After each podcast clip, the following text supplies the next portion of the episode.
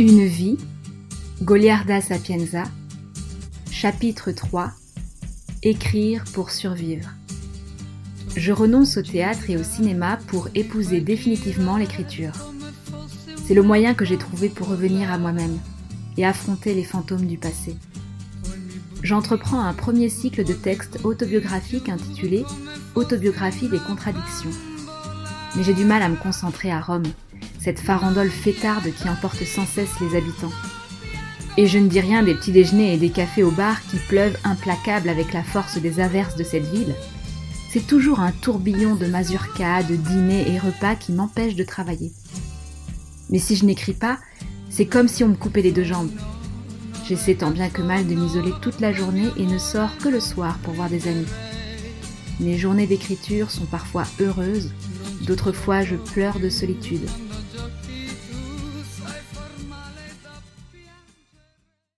Mon premier livre, Lettera aperta, Lettre ouverte, est édité par Garzanti en 1967, l'année de mes 43 ans.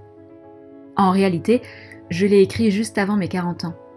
Dans le livre, je reviens sur ma jeunesse à Catane, les vices cachés de mon père et la domination de ma mère. Je dénonce aussi la propagande socialiste dans laquelle j'ai été élevée et la répression fasciste que j'ai vécue. L'extrémisme est un travers quel qu'en soit le bord. En 1969 sort Il filo de mezzogiorno, le fil de midi, dans lequel j'ai reproduit les échanges avec mon thérapeute. La même année, j'abandonne mon cycle autobiographique pour donner naissance à Modesta, un personnage de fiction inspiré par mon amie Modesta Maselli, la sœur de Chito. Ce personnage est mon double, ma fille de papier. C'est une femme autodidacte, libre penseuse, amoureuse passionnée et sensuelle. Elle naît le 1er janvier 1900 et va être le témoin du tumulte du monde. Dans mon roman, je mets en scène des femmes intégrées dans la vie sociale et politique qui vivent les mouvements historiques et leurs changements. Je décris un modèle familial nouveau, où la femme est tiraillée entre travail et famille, entre méditation politique et naissance d'enfants, un modèle brisé par l'histoire et plus tard par la démocratie. Je réfléchis sur les disparités de la condition des femmes par rapport à celle des hommes. Je montre les préjugés sociaux, j'esquisse une nouvelle éthique sexuelle et la démystification des tabous j'affirme la liberté individuelle et le refus définitif de tout sentiment de culpabilité en la femme. Je commence à écrire à une époque où les mouvements de néo-avant-garde italiens ont décrété que le roman était mort. Mais en grande admiratrice de Dostoïevski et de la littérature russe en général, j'aime naviguer à contre-courant.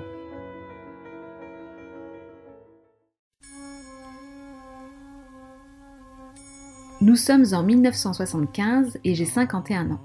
Cela fait six ans que je vis recluse, consacrée entièrement à ma modeste. Un soir, je m'accorde une sortie culturelle et je rencontre Angelo Pellegrino. Il a 29 ans. Il est comédien, écrivain, traducteur et éditeur. Je tombe amoureuse de cet ange pèlerin et j'en pleure. J'ai peur que cet amour m'empêche de terminer l'histoire de Modeste. Angelo me promet que je la terminerai. Nous achetons une petite maison à Gaeta, un village de pêcheurs au nord de Naples, où je peux terminer mon roman loin du tumulte de Rome. Depuis la fin des années 60, la capitale est marquée par le développement de la lutte armée et des actes de terrorisme. À Gaeta, Angelo et moi faisons le choix de vivre en dehors de tout système productif. Avec les petits boulots d'Angelo, nous achetons du poisson et quelques fruits au marché. Mes journées sont simples.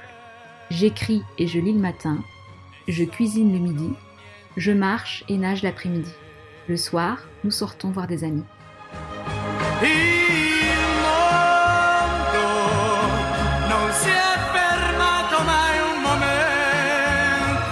Après 800 pages écrites au bic noir et 10 années de nuit blanche, mon roman L'art de la joie naît le 21 octobre 1976 dans notre maison de Gaeta. Angelo écrit à la fin de mon manuscrit Aujourd'hui, Goliarda a fini et Modesta commence. Cette longue période d'enfantement restera un coffre-fort chaud et adoré qui m'a tenu à distance de la maudite réalité.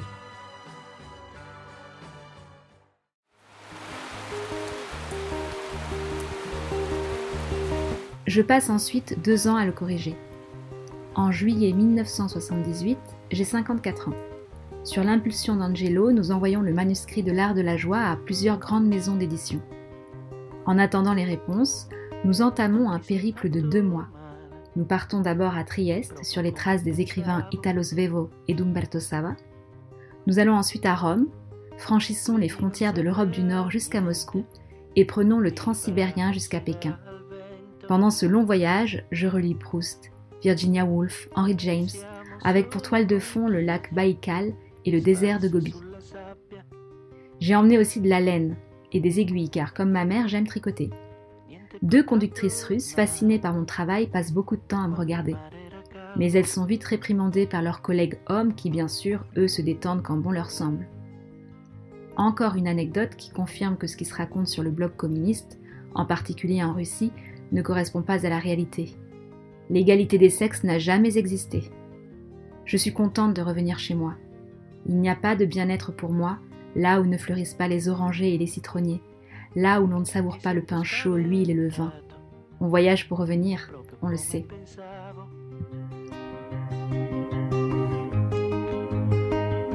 non serve a niente rintanarti in te stesso.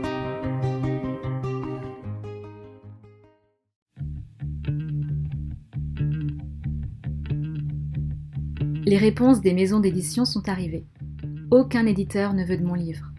Mon héroïne est soi-disant trop féministe, trop contestataire, trop transgressive pour l'Italie conservatrice des années 70. Il y a trop d'exaltation et de crudité dans les scènes sexuelles, trop d'introspection. Oui, il y a de très longs dialogues, oui, des scènes oniriques où l'on quitte terre, oui, des tabous sexuels et familiaux transgressés. J'y parle d'amour comme un absolu charnel, d'une vie confrontée entre des petites gens et des aristocrates, des militants socialistes et des pionnières féministes. Oui, je mets en scène le viol, l'inceste, des amours entre femmes, des tentatives de suicide. Je crois que la liberté qui se dégage de mon roman a des allures trop visionnaires pour ces messieurs éditeurs. Un an auparavant, l'auteur Anna Maria Ortese a elle-même écrit un livre énorme et inclassable sur Naples, le port de Tolède. Et deux ans avant, Elsa Morante a publié La Storia, dont l'héroïne Ida, quoique plus démunie intellectuellement, a quelques traits communs avec ma Modesta. Mais peut-être ne veut-on pas prendre au sérieux une comédienne qui écrit? J'ai réinventé le roman social à la manière de Pasolini, mais là encore, on doit me trouver trop prétentieuse pour oser m'aventurer sur un terrain masculin. L'intervention du président de la République, Sandro Pertini, ami de ma mère, ne suffit pas à faire accepter mon manuscrit. Je suis désespérée et retrouve mes vieux démons. Ce sentiment d'échec me confronte à mon incapacité à enfanter. Mais je ne dois pas abandonner, ne serait-ce que pour une raison éthique. Je ne veux pas être l'énième maudite qui, en se suicidant, donne raison au système, lequel pourrait dire Vous voyez, quand on a été élevé de façon différente, sans Dieu même, vous voyez ce qui se passe C'est comme ça que tous les soi-disant rebelles de la littérature ont annulé leur rébellion, avec cet acte de renoncement et peut-être aussi de repentir inconscient. Pour calmer mes frustrations et m'éloigner de Modesta, mon mari m'offre des carnets. Je me confie aux pages blanches, sans vocation éditoriale, seulement pour m'épancher, pour ne rien oublier. Dès qu'un carnet est fini, Angelo m'en achète un nouveau. S'il n'était offert par lui, il n'aurait pas la valeur qu'il a. Sans Angelo, j'ouvrirais le gaz.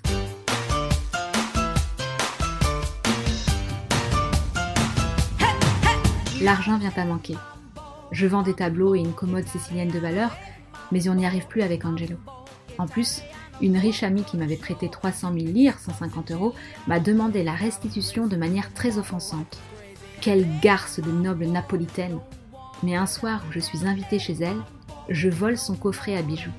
Une vengeance pour me couper une bonne fois pour toutes de ce milieu, mais aussi pour déchirer cette trop facile image de sainte qu'on a cherché durant toute une vie à me coller dessus.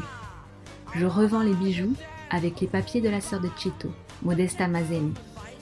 En 1979, j'épouse Angelo. Il a 33 ans et j'en ai 55. Trois ans se sont écoulés depuis ce rêve magnifique de l'art de la joie, mais je ne trouve toujours pas d'éditeur. Un ami me conseille de mutiler mon texte pour en mieux assurer la publication. Après tout, Modesta doit vivre, fût-ce au prix de crier moins fort ses exigences vitales de rébellion. Mais non, je n'écris pas pour le succès, moi je préfère les mots qui crachent un peu plus terrible que les canons.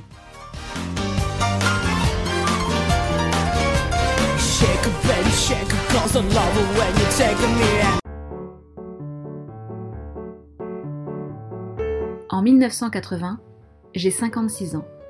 Je suis arrêtée pour le vol de bijoux. Deux ans d'enquête et pourtant je n'avais rien fait pour me cacher. Le juge fait tout pour m'éviter la prison mais je veux y aller. Je veux prendre le pouls de notre pays voir à quel point en sont les choses. La prison a toujours été et sera toujours la fièvre qui révèle la maladie du corps social.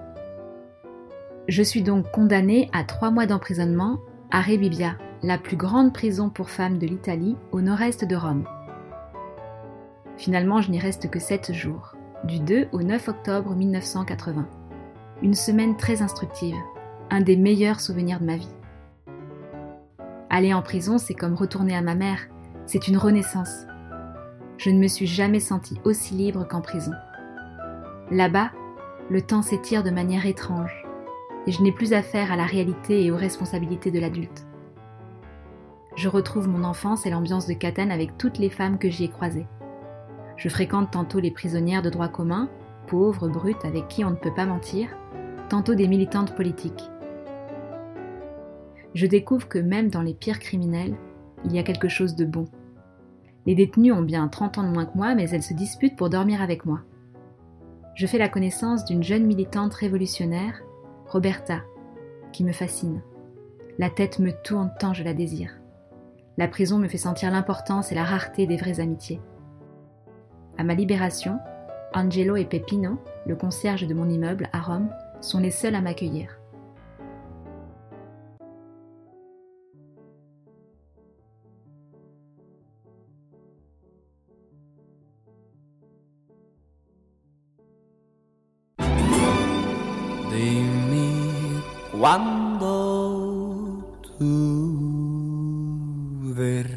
Prison m'a redonné force et consolation.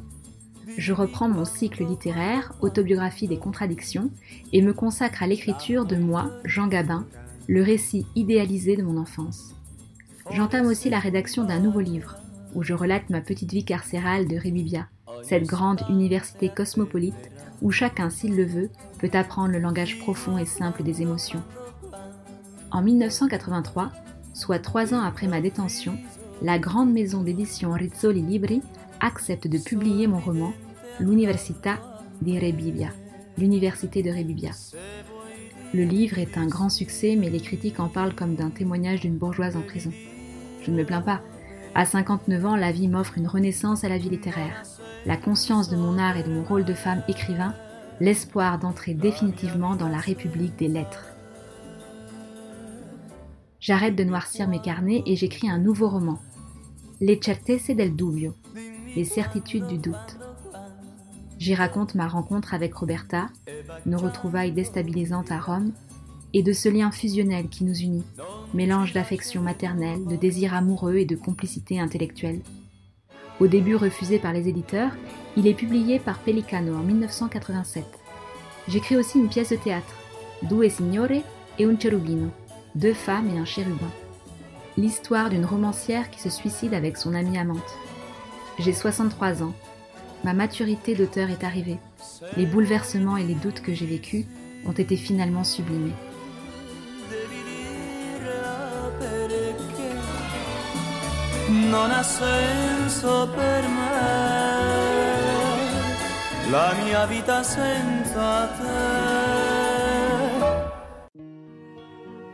En 1988, je reprends l'écriture de mes carnets. À cause de difficultés financières, je choisis de remonter sur les planches. À presque 70 ans, j'enseigne le théâtre au Centre expérimental de cinématographie à Rome. En 1995, je me sépare d'Angelo. En 1996, j'ai 72 ans.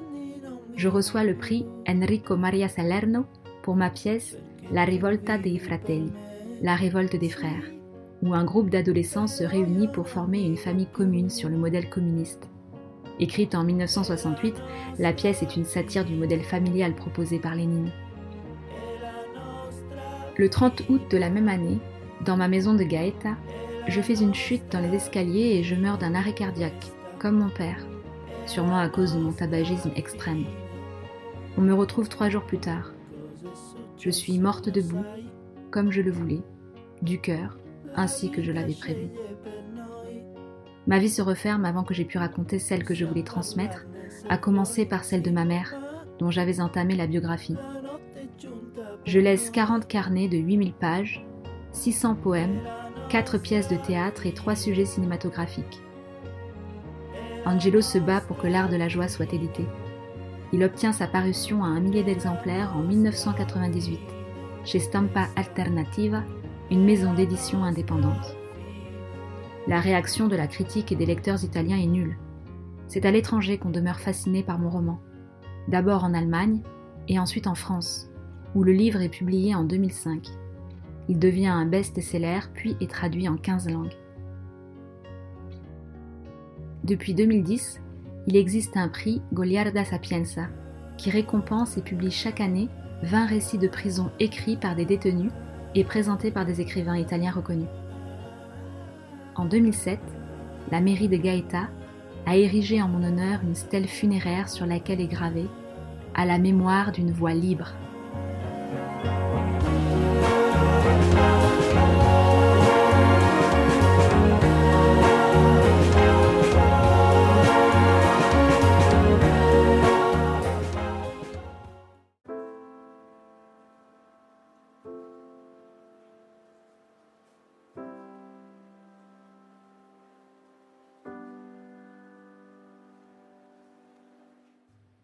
Si je meurs de la surprise de quelques nouveaux visages, rencontres, cachés derrière un arbre, en attente, si je meurs foudroyé par l'éclair de la joie, étouffé par une étreinte trop forte, noyé dans une tempête d'émotions, entraînant vers une mer qui, invisible, attend derrière la nuit, si je meurs vidé de mon sang, par les blessures ouvertes d'un amour perdu que rien n'aura pu refermer, si je meurs poignardé par la lame effilée d'un regard cruel, je vous demande seulement ceci. Ne cherchez pas à vous expliquer ma mort. Ne la disséquez pas. Ne la cataloguez pas pour votre tranquillité par peur de votre propre mort. Mais tout au plus pensez. Ne le dites pas fort, les mots trahissent. Ne le dites pas fort, mais pensez en vous-même. Elle est morte parce qu'elle a vécu.